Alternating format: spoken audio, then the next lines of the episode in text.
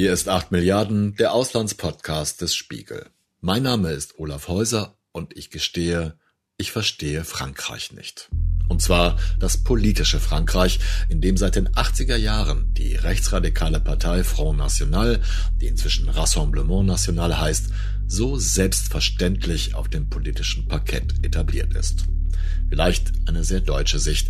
Aber was wäre, wenn nun eine noch viel radikalere, rechtsextreme Bewegung fast ebenso große Unterstützung erhält, obwohl oder gerade weil sie offen gegen Ausländer hetzt und alles, was nicht französisch ist, verdammt? Eine Partei, auf deren erster Wahlkampfveranstaltung gleich politische Gegner verprügelt, mit Stühlen beworfen und von einem rechten Mob aus der Halle gedrängt werden. Nach der Werbung stelle ich Ihnen Eric Zemmour vor, den Kandidaten und Gründer der Partei Reconquête, zu Deutsch Rückeroberung. Und meine verehrte Kollegin Britta Sandberg, die Spiegelkorrespondentin in Paris, berichtet über seine Methoden, seine politischen Chancen und die Gewalt bei seinem ersten Auftritt. Starten Sie Ihre neue Wochenendtradition. Mit der Frankfurter Allgemeinen Sonntagszeitung erleben Sie jedes Wochenende eine anspruchsvolle Auszeit mit Themen aus Politik, Wirtschaft und Kultur. Die FA ist jetzt drei Monate für nur 20 Euro unter faz.net slash Wochenende oder jeden Samstag im Handel. Nous ne nous laisserons pas dominer, vassaliser, conquérir, coloniser. Nous ne nous laisserons pas remplacer. Face à nous, se dressera un monstre froid et déterminé qui cherchera à nous salir. Ils vous diront que vous êtes raciste, ils vous diront que vous êtes animé par des passions tristes, alors que c'est la plus belle des passions qui vous anime, la passion de la France. Das war nur ein kleiner Ausschnitt aus dem Video, mit dem Eric Zemmour seine Kandidatur für die kommende Präsidentschaftswahl in Frankreich ankündigt. Unterlegt übrigens mit Beethovens siebter Sinfonie, die zu Ehren des Widerstands gegen Napoleon uraufgeführt wurde. Hier bettet sie das Barmen eines französischen Kandidaten musikalisch ein, der das alte Frankreich von Napoleon, den Musketieren und Ludwig XIV. wiederhaben will. Die Widersprüche sind dabei entweder gewollt oder egal, aber sie passen zu Eric Seymours widersprüchlicher Person. Im Video inszeniert er sich wie de Gaulle, der im englischen Exil zum Widerstand gegen die Faschisten aufruft und äußert dabei faschistoide Gedanken. Er ist der Nachkomme jüdischer Einwanderer aus Algerien und hetzt gegen Ausländer, die das Land unterwandern. Er verteufelt die Medien, die angeblich alle Franzosen längst an ihren Indoktrinen Leinen laufen lassen, ist dabei aber selbst Journalist und verdankt seinen Aufstieg den Medien. Besonders gern warnt er vor den Eliten, die angeblich das französische Volk gegen Muslime und andere Fremde austauschen wollen. Klingt erstmal unlogisch, aber dieses total bekloppte Narrativ hat ja auch schon bei Donald Trumps QAnon-Spinnern funktioniert und es funktioniert nach wie vor auch bei rechtsextremen Reaktionären in Deutschland. Die genauso lieber alles andere hassen wollen, bevor sie sich selbst im Spiegel anschauen würden. Am vergangenen Sonntag hatte Semur seinen ersten offiziellen Wahlkampfauftritt. Meine Kollegin Britta Sandberg hat das miterlebt. Es war irgendwie von Anfang an ähm, eine sehr merkwürdig, ja, ich würde sagen, fiebrige Stimmung in diesem Saal. Es ist ja so eine große Messehalle. Laut Angaben der Veranstalter waren da irgendwie 15.000 Anhänger, andere haben gesagt 11.000, egal, auf jeden Fall, es war voll. Und ich bin ja auf vielen Wahlkampfveranstaltungen auch vom Rassemblement National, also der Partei von Marine Le Pen gewesen. Aber da, das war irgendwie von Anfang an anders, diese Stimmung dort. Es war irgendwie so schon unterschwellig aggressiv. Ich war mit einer Kollegin da und wir hatten beide das Gefühl, das kann hier auch jede Minute irgendwie aus dem, aus dem Ruder laufen. Es war so seltsam aufgeladen. Das ist vielleicht das richtige Wort. Im Publikum waren wahnsinnig viele junge Leute, viele junge Männer, also weniger Frauen, viele junge Männer, viele junge Männer auch mit echt kurz geschorenen Haaren und viel Undercut-Frisuren. Mhm. Es gab natürlich auch ältere, aber das war schon irgendwie auffallend. Ich denke, das lag vielleicht daran, dass diese Jugendorganisation der Bewegung, die sich Generation Z, also wie der Buchstabe Z nennt und wie der Anfangsbuchstabe von dem Kandidaten Eric Seymour, der Organisation hauptsächlich betraut war und da auch viele eingeladen hatte. Also da waren auch, und das ist ja auch im Nachhinein jetzt nochmal äh, dann enthüllt worden, wirklich ähm, radikale Gruppierungen mit im Saal. Und dann ist er also zur Bühne geführt worden und das ist wirklich eine sehr enge Reihe durch eine Menschenmasse und irgendwann greift einer der Nahestehenden ihn an den Hals und versucht, ihn in den Schwitzkasten zu nehmen. Und dann, korrigier mich, wenn das nicht der auslösende Moment war, bricht plötzlich Gewalt aus. Hast du das gesehen? Hast du das auch so empfunden? Nein, das war anders. Also es gab quasi zwei, also es gab verschiedene Vorfälle. Als er zur Bühne geht, wir sind daneben hergegangen, eine Kollegin und ich, und wir hatten beide das Gefühl, das ist aber jetzt hier eine extrem amateurhafte äh, Sicherheit. Ja, also der wurde nicht richtig professionell abgeschirmt. Die Leute sind echt total nah an ihn ran und das, also das sah schon irgendwie so ein bisschen nicht besonders professionell aus. Und dann kam eben ein Mann, der im Nachhinein wohl ein, ein, ein Republikaner, also ein klassischer Konservativer war, so stand es dann in den Zeitungen, aus dem Publikum heraus und hat versucht, sich von oben auf ihn zu stürzen und ihn dabei wohl am Handgelenk verletzt, angeblich so schwer, dass ein Arzt ihn acht Tage krankgeschrieben habe. Das war der eine Vorgang, ja. Dann ging er auf die Bühne, fing an zu reden und irgendwann in seiner Rede, das war aber später, also eindeutig später, äh, gab es dann hinten im Saal auf einmal Aufruhr, weil sich nämlich an der Stelle, auch wo er über Rassismus spricht, beziehungsweise Semur steht auf der Bühne und sagt, man wirft mir verschiedenste Dinge vor, man wirft mir vor, ich sei ein Faschist, man wirft mir vor, ich sei ein Rassist, das stimmt alles nicht und er erklärt dann, warum das nicht stimmt. Und in dem Moment haben hinten, ich glaube, es waren zwölf Aktivisten dieser Antirassismusbewegung, die es schon seit den 80er Jahren gibt und die SOS Rassisme heißt, ihre Pullover ausgezogen und haben sich in T-Shirts hingestellt und die Buchstaben auf den T-Shirts formten den Slogan Non au Racisme, Nein zum Rassismus. Und daraufhin haben sich dann Anhänger von Semur und wie wir wissen, darunter Mitglieder einer sehr radikalen, fast neonazistischen Gruppe, auf diese äh, Aktivisten gestürzt und sie wirklich auf sie eingeprügelt. Habt ihr beobachtet, was da genau passiert ist? Das gab dann wirklich so ein Handgemenge. Ich habe das erst mal von weitem, von hinten, äh, beziehungsweise von vorne gesehen. Die Ordner und die Sicherheitskräfte haben dann da irgendwann eingegriffen und diese Aktivisten versucht in Sicherheit zu bringen, beziehungsweise rausgeführt, versucht die auf sie Einschlagenden zurückzudrängen. Das hat aber eine ganze Zeit lang gedauert und zwei der Aktivisten waren so schwer verletzt, dass sie im Krankenhaus behandelt werden mussten. Eine Frau, das sieht man auch ganz deutlich auf den Bildern, auf die wird massiv eingeschlagen, hat so die blutet Blut am Kopf, ne? Kopf. Ja. ja, gibt danach ein Interview. Das war diese, dieser Angriff in der Halle selbst. Und das Verstörende war, dass Erik Seymour, der Kandidat, oben auf der Bühne wirklich ungerührt weitergesprochen hat. Und selbst wenn er es in dem Moment nicht einordnen konnte, was da passiert ist, weil man konnte nicht, mit, nicht, nicht mitbekommen, dass da was passiert ist, hat er es ja hinterher irgendwie sicher erfahren. Er hat sich auch bei dieser ganzen Veranstaltung im Nachhinein nicht von diesen Vorgängen distanziert, so wie die Partei sich insgesamt nicht wirklich in Interviews am Folgetag, also am Montag, distanziert hat von der Gewalt auf dieser Veranstaltung. Der Sprecher Antoine Diaz hat gesagt, dass äh, ihm das leid täte, wenn da Leute verletzt worden seien, aber diese Menschen, diese Aktivisten hätten auf einem solchen Meeting ja auch wirklich nichts zu suchen und müssten da nicht unnötig provozieren. Ich habe dazu in einem Video gesehen, ich glaube, das wurde auch, ich weiß nicht, du es ausgegriffen hast, irgendwo habe ich es auch gelesen, dass als dann die Aktivisten, die antirassistischen Aktivisten aus der Halle gegangen waren oder gedrängt wurden, Wachleute sich bei den prügelnden Menschen bedanken dafür, dass sie da sind und eingeschritten sind? Oder habe ich das einfach nur falsch verstanden? Also es gibt ein verstörendes Video, äh, was dann im Anfang der Woche veröffentlicht wurde. Auf dem sieht man zwar nicht, aber man hört, wie Mitglieder dieses Sicherheitsdienstes mit den Schlägern, die sie vorher zurückgedrängt haben, reden und sich bei denen bedanken. Sie sagen nämlich wortwörtlich, es macht Freude zu sehen, dass man sich auf euch verlassen kann. Danke, dass ihr da seid. Jetzt geht wieder zurück zur Veranstaltung. Das hört man auf diesem Video.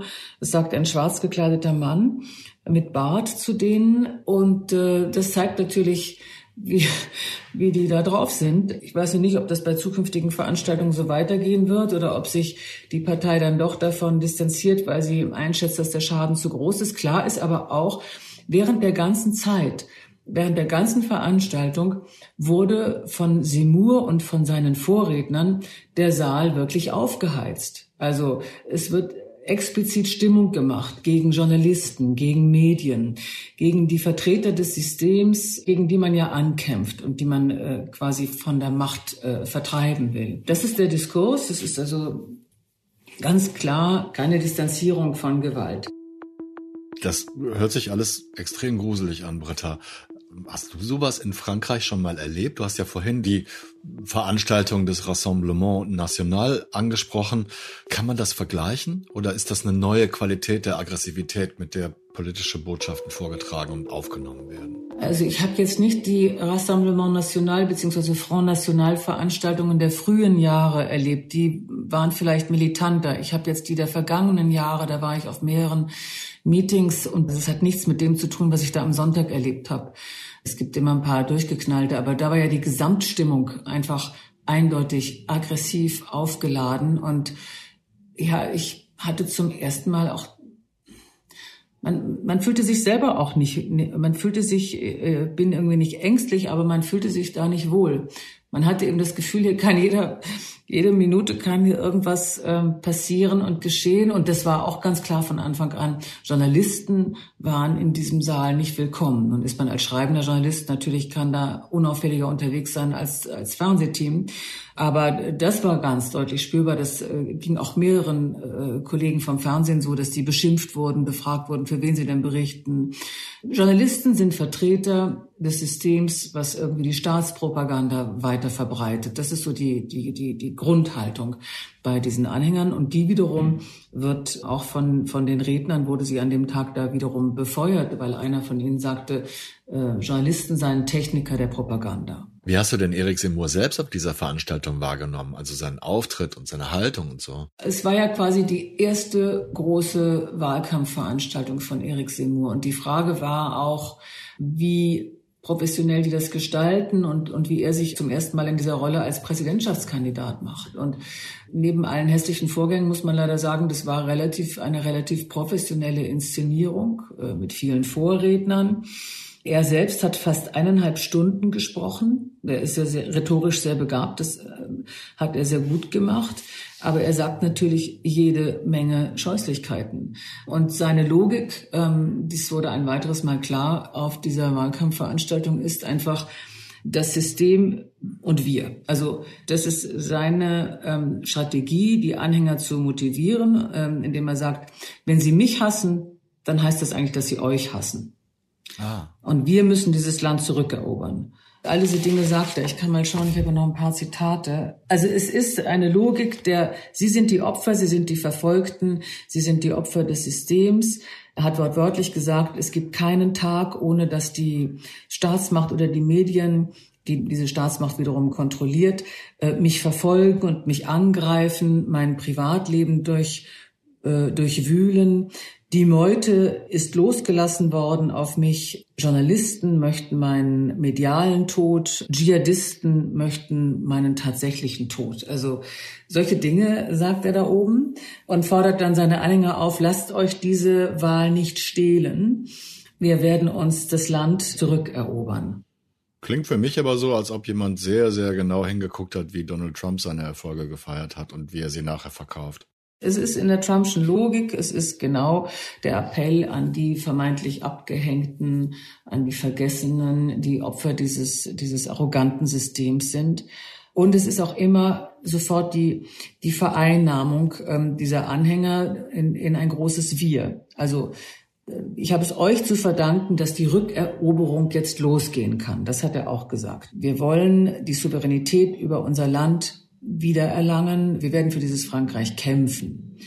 Äh, es ist also immer wir gegen das System, wir gegen sie. Äh, und es hat natürlich wirklich, also es, entspricht in vielen äh, Elementen auch durchaus dem, der Definition von Faschismus. Wie groß ist die Angst der Franzosen denn, ihre Heimat zu verlieren? Das ist ja sein Narrativ. Verfängt diese, diese Gespenstergeschichte bei der französischen Bevölkerung? Das Interessante ist ja, er hat ja in der Woche zuvor seine Kandidatur, auch eine historische Premiere für einen äh, Präsidentschaftskandidaten, erstmals über ein YouTube-Video angekündigt. Das wurde über, hat er über Twitter verbreitet. Und dieses zehnminütige Video zeigt quasi ein einziges Untergangsszenario. Also das Frankreich, was man kannte, was man liebt, äh, das gibt es nicht mehr oder das ist dabei zu verschwinden und man fühlt sich im eigenen Land fremd aufgrund der vielen Einwanderer, aufgrund der vielen Ausländer. Er hat da wild durcheinander irgendwelche alten französischen Filme, für die er keine Rechte hatte, benutzt. Ähm, was jetzt im Nachhinein Ärger macht. Man sieht dann so Bilder aus den 60er Jahren von kleinen französischen Jungs in so adretten Wollmäntelchen, von, von äh, Männern in Trenchcoats mit Aktenkoffer unterm Arm, die zur Arbeit gehen, von Filmen. Also das, das ähm, schöne, alte, gute Frankreich wird da gezeigt. Alles ist ähm, sauber und, danach, und, alle sind weiß und es ist genauso, wie man sich alle das... Alle haben Arbeit, alle ja, haben Arbeit, genau. genau. Und ja. französische Chansons äh, ist, sind die einzige Musik, die es gibt. Das Interessante war, es gab dann eine Umfrage, die von dem Institut ELAB einen Tag nach der Bekanntgabe seiner Kandidatur durchgeführt wurde.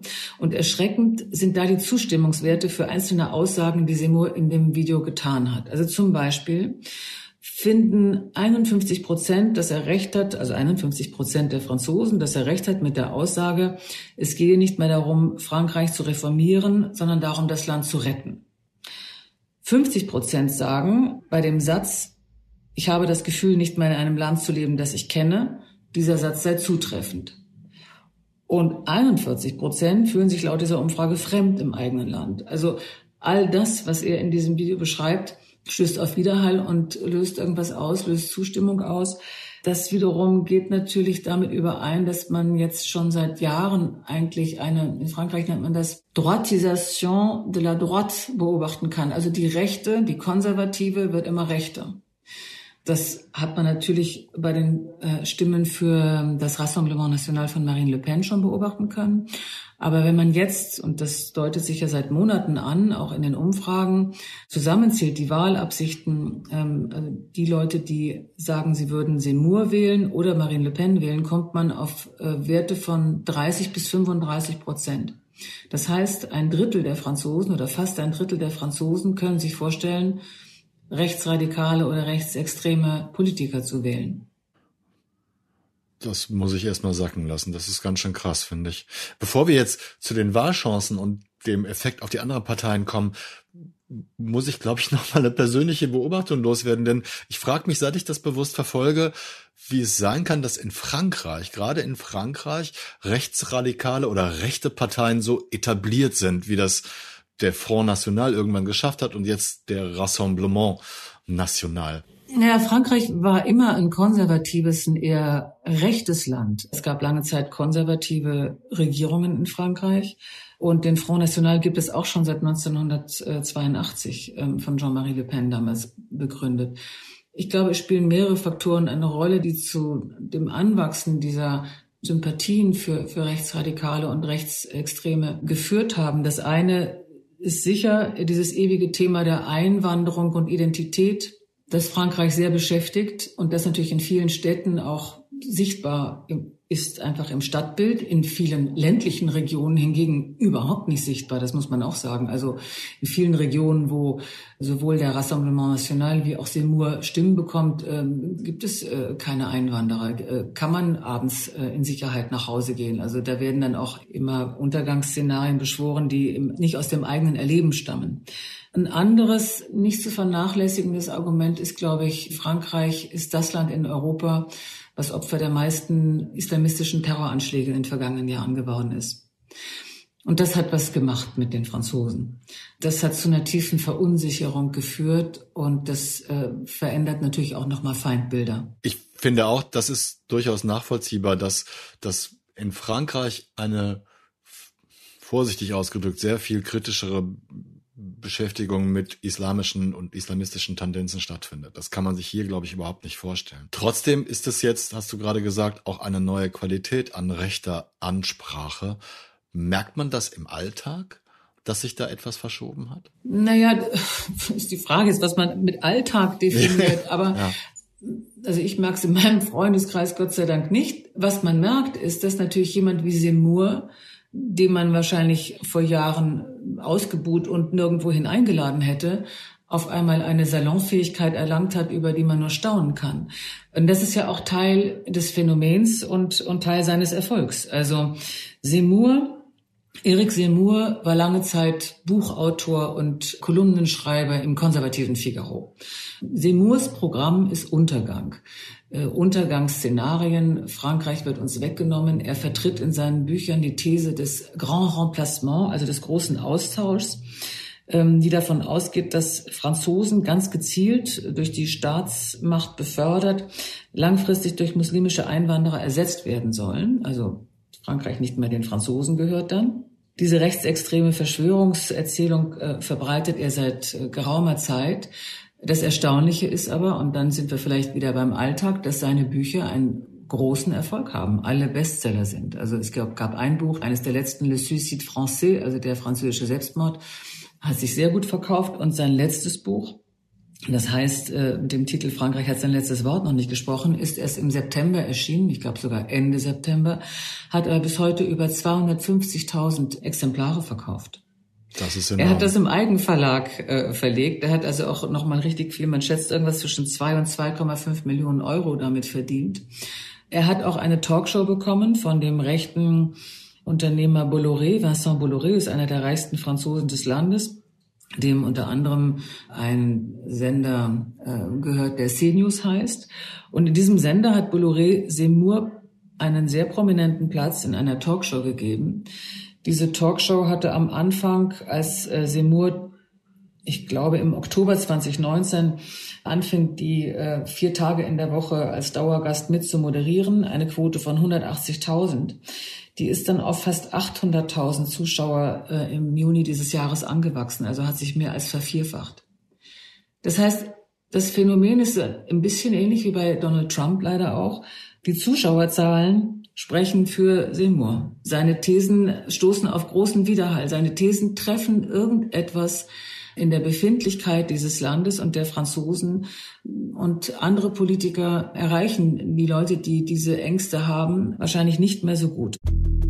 Besucht man die persönliche Website Eric Seymours, muss man als erstes eine Werbung wegklicken. Die ganze Seite ist mit automatisch befüllten Werbebannern durchzogen, wie es heute leider üblich ist. Auf der persönlichen Präsentation eines Politikers jedoch wirken diese Online-Games oder Abnehmen-Sensationsnews dennoch ungewöhnlich.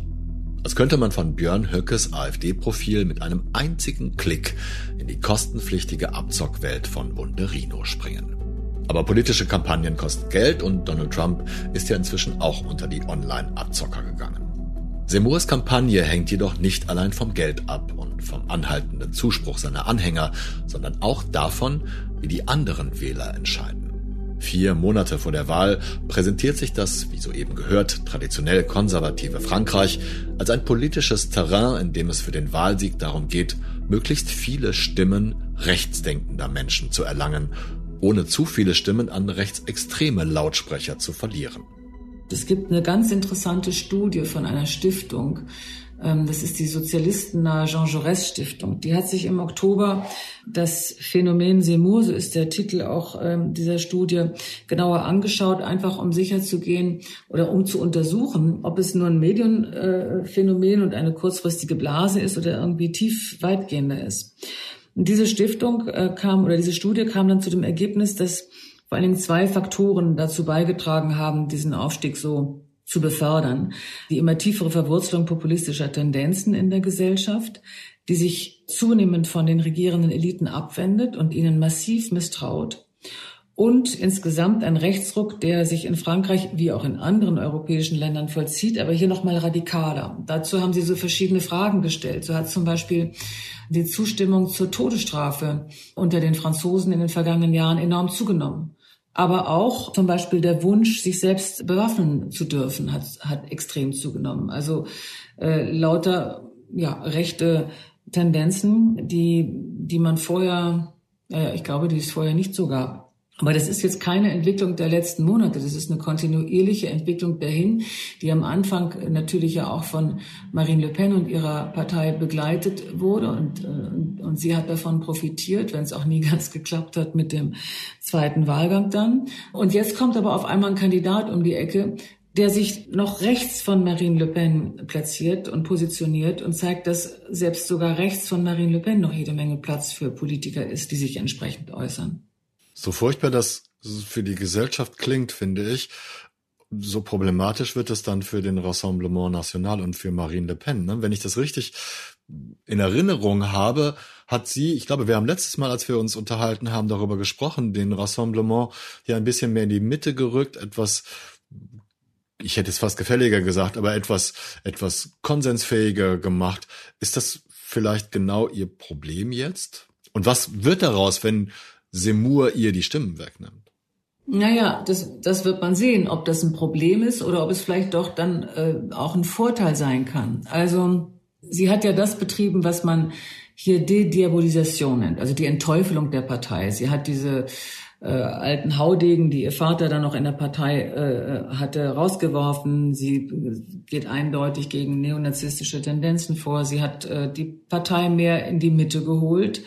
Das hat zur Folge, dass natürlich Wähler, denen jetzt Marine Le Pen zu weich geworden ist, ins Seymour-Lager übergehen, wandern. Ähm, Seymour rekrutiert aber auch Wähler jenseits von Marine Le Pen. Also er selbst bzw. sein Wahlkampfteam hat so eine Dreidrittel-Theorie aufgestellt. Also ein Drittel der Wähler soll nach deren Willen und Strategie aus dem äh, Le Pen-Lager kommen. Die finden, die, der Rassemblement National ist nicht mehr hart genug. Ein anderes Drittel soll kommen aus dem Reservoir der Nichtwähler, also der enttäuschten Nichtwähler, die sich nirgendwo mehr vertreten fühlen und die er zu sich äh, holen möchte. Und das letzte Drittel möchte er gern rekrutieren, eigentlich bei den, ja, bei den klassischen Konservativen, ich würde mal sagen, am rechten Rand der klassischen Konservativen. Und insofern weiß man am Ende nicht, wie es ausgeht. Seine Umfragewerte sind ja in den vergangenen drei Wochen wieder zurückgegangen. Nachdem sie eine Zeit lang sogar bei 19 Prozent lagen, sind sie jetzt bei 14 Prozent wieder. Und vor Le Pen, ne, damals. Ja, er war irgendwann mal, also Platz eins hatte immer so um 25 Prozent für den ersten Wahlgang, Emmanuel Macron. Dann kam er hinterher auf Platz zwei in manchen Umfragen und dann Marine Le Pen. Jetzt ist er wieder abgesagt ähm, weiter runter, was auch an verschiedenen Auftritten lag, wo die Franzosen sich dann doch gefragt haben, ob sie so jemanden tatsächlich im Élysée haben wollen. Das habe ich auch, glaube ich, bei dir gelesen, ne? dieses wunderschöne Wort Präsidentiable. Präsidentiable. Ja, ich kann, ich bin ja. nicht so gut im Französisch. das kannst du viel schöner sagen. Aber das ist eine wichtige Qualität, habe ich gelernt, für, für die Franzosen, dass ein, ein Mensch, der ihr Präsident oder ihre Präsidentin sein soll, auch etwas Präsidiales haben muss. Ja, also ich würde sagen, dass er das, äh, dass er das nicht hat, weil erstens ähm, hat er natürlich kein richtiges Projekt. Also bisher er hat die Wahlkampfthemen in dieser Vorwahlzeit enorm gesetzt und geprägt mit den beiden Themen Einwanderung und Identität. Aber er ist natürlich nicht jemand, der präsidentiabel ist. Sein Programm ist der Untergang. Sein Programm ist radikal zu sein. Äh, man kann sich kaum vorstellen, wie, wie Seymour sich mit anderen Staatschefs zum Beispiel trifft. Und es gab zwei Auftritte, die die Franzosen ja verstört haben. Bei einem hat er bei einer Wahlkampfreise nach Marseille einer Frau, die offensichtlich gegen ihn protestierte, den ausgestreckten rechten Mittelfinger gezeigt. Und bei einer anderen Gelegenheit, das war der sechste Jahrestag der Terroranschläge vom 15. November, hat er vor dem Bataclan, also dem Konzertsaal, in dem 80 Menschen gestorben sind, dem damaligen Präsidenten François Hollande die Schuld für diese Anschläge gegeben, weil er ja die Grenzen offen gehalten habe, über die Einwanderer nach Frankreich gekommen seien. Und unter diesen Einwanderern waren ja, wie man heute weiß, auch einige der Mitglieder dieses Terrorkommandos. Beides hat hier für viel Empörung und Aufsehen gesorgt, wobei ich es fast ein bisschen befremdlich fand, dass dann ausgerechnet dieser ausgestreckte Mittelfinger für so viel Empörung sorgt, äh, der hat so viel scheußliche Sachen schon vorher gesagt, da hätte man sich auch äh, schon lange darüber empören und seine äh, ähm, präsidiale Statur in Frage stellen können. Was ist denn eigentlich mit den klassischen Konservativen Frankreichs, den Republikanern? Die Kandidatur von Eric Zemmour hat jetzt mehrere Dinge zur Folge. Das eine ist, dass sich natürlich die Stimmen im rechtsradikalen, rechtsextremen Lager splitten, teilen. Also im Moment liegt Marine Le Pen bei 16, laut der aktuellsten Umfrage, und Seymour bei 14 Prozent.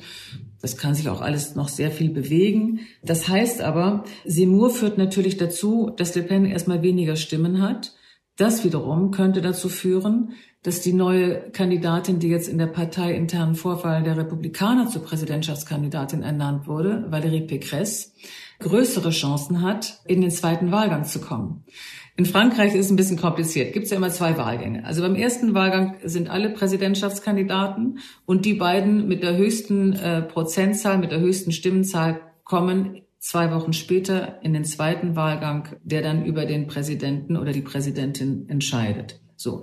Emmanuel Macron liegt zurzeit bei 25 Prozent. Also es ist davon auszugehen, dass Emmanuel Macron, der im Übrigen seine Kandidatur ja noch gar nicht offiziell erklärt hat, aber ähm, wo niemand mehr Zweifel hat, dass er kandidieren wird, dass Emmanuel Macron im zweiten Wahlgang sein wird. Die Frage ist jetzt, wer kommt dazu?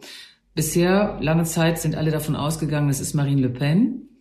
Da könnte Seymour ihr durch seine Kandidatur einen Strich durchmachen. Und das wiederum könnte dazu führen, dass die Präsidentschaftskandidatin der Republikaner, Valérie Pécresse, in den zweiten Wahlgang kommt. Die hat in der vergangenen Woche, seit, äh, seit sie Kandidatin ist offiziell, einen Sprung von in einer Umfrage von 9 auf 20 Prozentpunkte gemacht. Wow. In der letzten, in der anderen Umfrage liegt sie jetzt bei 16. Aber das heißt, das Erstaunliche ist, auf einmal gibt es so viele Möglichkeiten wieder hier in diesem Wahlkampf, der lange Zeit so aussah, als ob es wieder auf das ewige Duell Macron-Marine Le Pen hinauslaufen würde. Und da, das ist jetzt überhaupt nicht mehr sicher. Aber kann denn Valérie Pécresse Macron überhaupt gefährlich werden?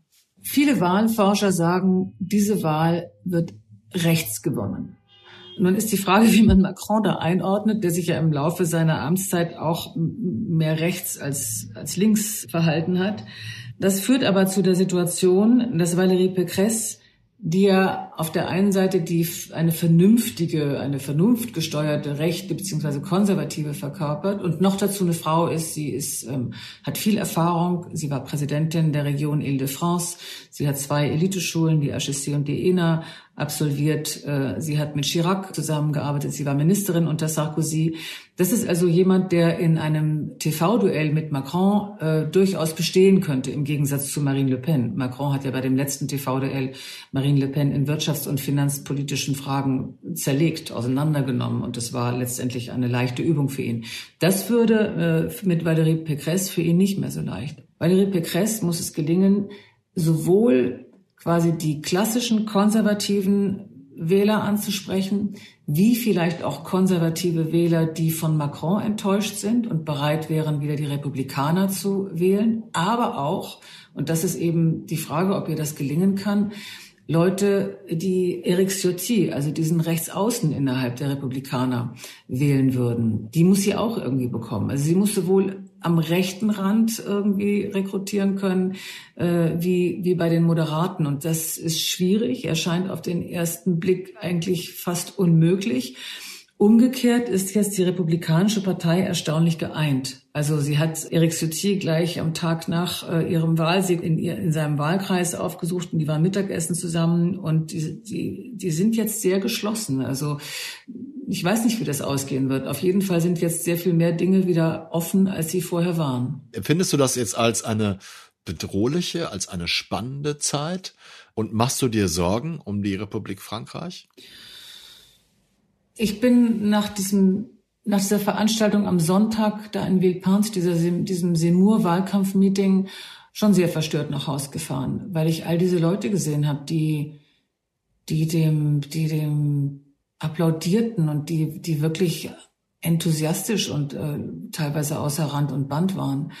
Und das sind ja jetzt nur die, die zu einem Meeting fahren. Äh, all die anderen, die zu Hause sitzen und sich das im Fernsehen anschauen und auch gut finden, die sieht man ja nicht. Also es hat sich da was verschoben und das macht einem keine gute Laune. Und ich frage mich manchmal wirklich, was, was in diesem und mit diesem Land geschehen ist. Ähm, ja, dass es diese große Bereitschaft gibt, jemanden wie ihn oder jemanden wie Marine Le Pen zu wählen.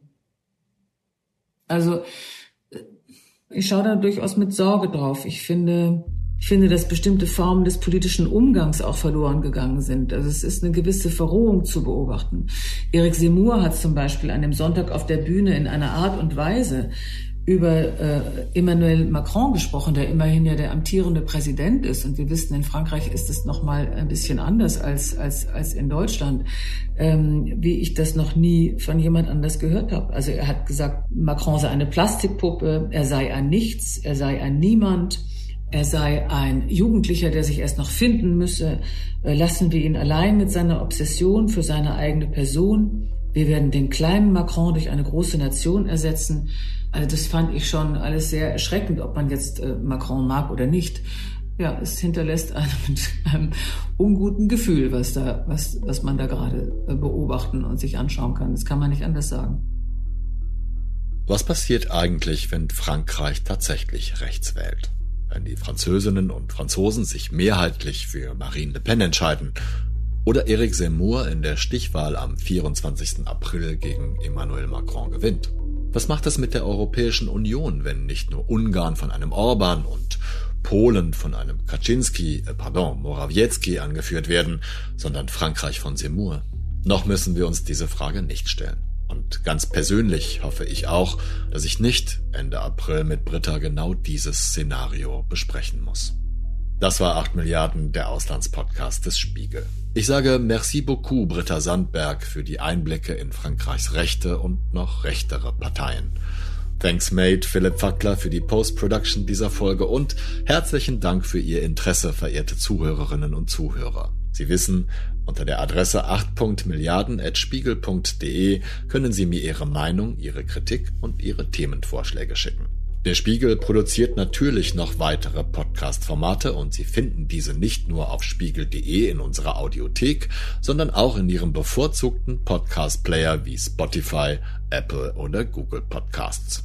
Bleiben Sie tapfer und gesund, bis wir uns in einer Woche wieder hören. Ich verbleibe bis dahin Ihr Olaf Häuser.